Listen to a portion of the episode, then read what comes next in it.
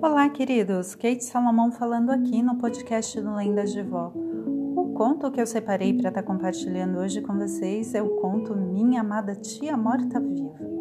Se tem algo que todos concordamos é que ninguém controla a vida ou a morte. Isso se você não for a Maria. Bom, o ano é 1963. O dia amanheceu lindo como de costume. A casa agitada, minha avó Maria arrumou o café da manhã para seus filhos e passou as recomendações do dia para minha tia Beatriz, que todos nós chamamos de Nena. Na época, minha tia tinha 17 anos de idade, era responsável pela casa e o cuidado dos irmãos mais novos, enquanto a minha avó saía para trabalhar. Apesar da dura rotina, a jovem Nena dava conta do recado, tudo com a alegria e o frescor que toda jovem adolescente tem. Naquele dia, o dia seguiu como de costume. O fim da tarde veio, minha avó chegou e tudo estava normal como todos os dias. À noite, porém, minha tia Nena sentiu uma vontade incrível de caprichar no banho, se perfumou, escovou os cabelos, se vestiu e foi dar uma olhadela nos irmãos pequenos. Aproveitou e deu um beijo de boa noite na minha avó. Minha avó sentiu algo estranho, algo na verdade lhe incomodou, né, ao ver a filha porém ela não sabia ao certo o que era e nada disse. Pela manhã, estranhou a demora da filha em atender ao seu chamado e foi ver o que estava acontecendo. Ao aproximar-se da cama da minha tia Nena, hum, um frio subiu-lhe pela espinha. A mesma estranha sensação que ela sentiu no dia anterior voltou, a de que aquele beijo de boa noite havia sido uma despedida. Rapidamente, minha avó se sentou ao lado da cama da filha e ao tocar em minha tia Nena, percebeu que ela estava fria, sem pulso e com os lábios arroxeados. Desesperada, minha avó chamou os vizinhos, que a ampararam chamando o médico. Eles tentavam acalmar né, a vovó como dava, afinal era visível. Minha tia Nena estava morta. Logo o médico chegou, fez vários testes e constatou: Dona Maria, meus sentimentos, infelizmente, ela morreu. E continuou: Olha, ela não tem pulso, não está respirando. A causa provável foi morte súbita.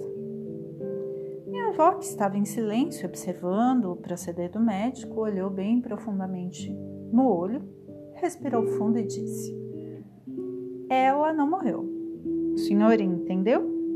Não morreu ninguém vai mexer na minha filha até ela acordar. O médico olhou profundamente nos olhos da vovó com toda a paciência e disse: Olha, eu entendo a sua dificuldade em aceitar a situação, afinal sua filha era jovem, bonita, mas ela está morta, Maria. A vizinha, né, tentando acalmar ainda a vovó, disse: Maria, tenha calma e ouça doutor. Vovó respirou fundo e disse: Ela não morreu, vocês irão ver. E quer saber? É melhor todo mundo ir embora.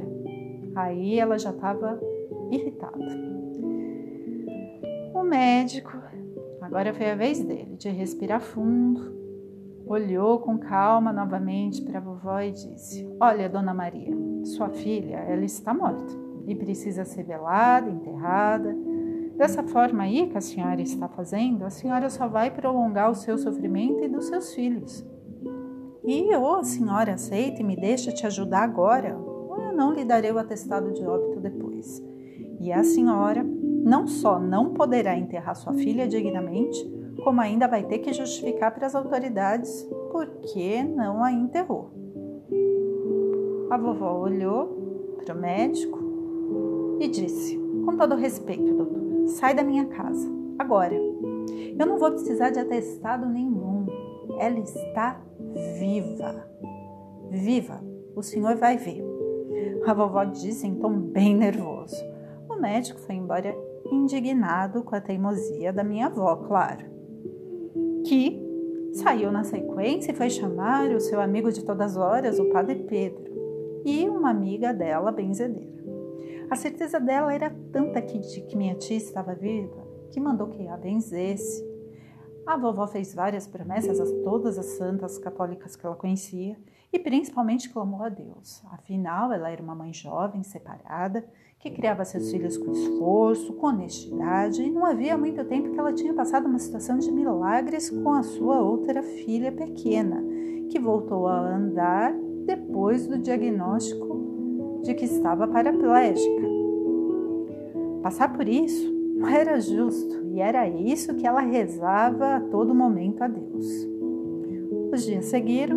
No primeiro dia, minha tia Nena ficou lá deitada na cama e continuou a receber né, os benzimentos e as orações, no caso do padre.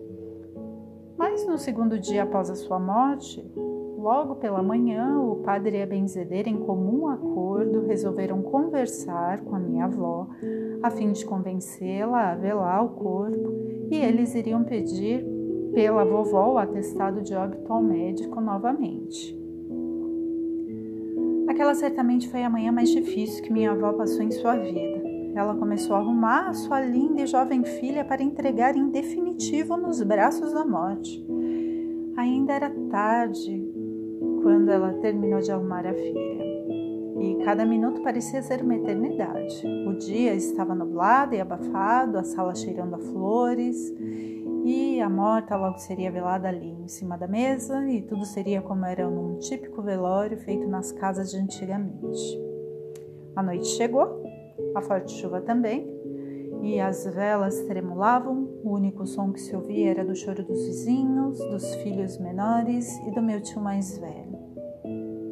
O olhar misericordioso do Padre Pedro e o silêncio da benzedeira hum, era um desespero da minha avó. Esse também certamente foi o dia mais longo da vida do Padre Pedro, seu fiel amigo de todas as horas. A madrugada, a madrugada chegou.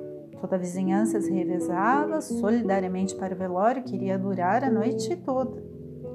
O médico chegou e, sem rancor, obviamente, se compadeceu da dor, da dor né, de minha avó e ficou no velório. O que ninguém esperava é que, de repente, o inesperado por todos, exceto pela minha avó, aconteceu. Minha tia Nena se sentou na mesa em que estava sendo velada, no meio das flores, das velas, e pediu água. Ah, o médico se levantou e ficou mudo e petrificado onde estava. O padre começou a clamar a Deus. A benzedeira quase desmaiou, tremia igual a vara verde, não conseguia dizer uma palavra sequer. As crianças, as crianças apavoradas saíram foi correndo para o quintal na chuva mesmo.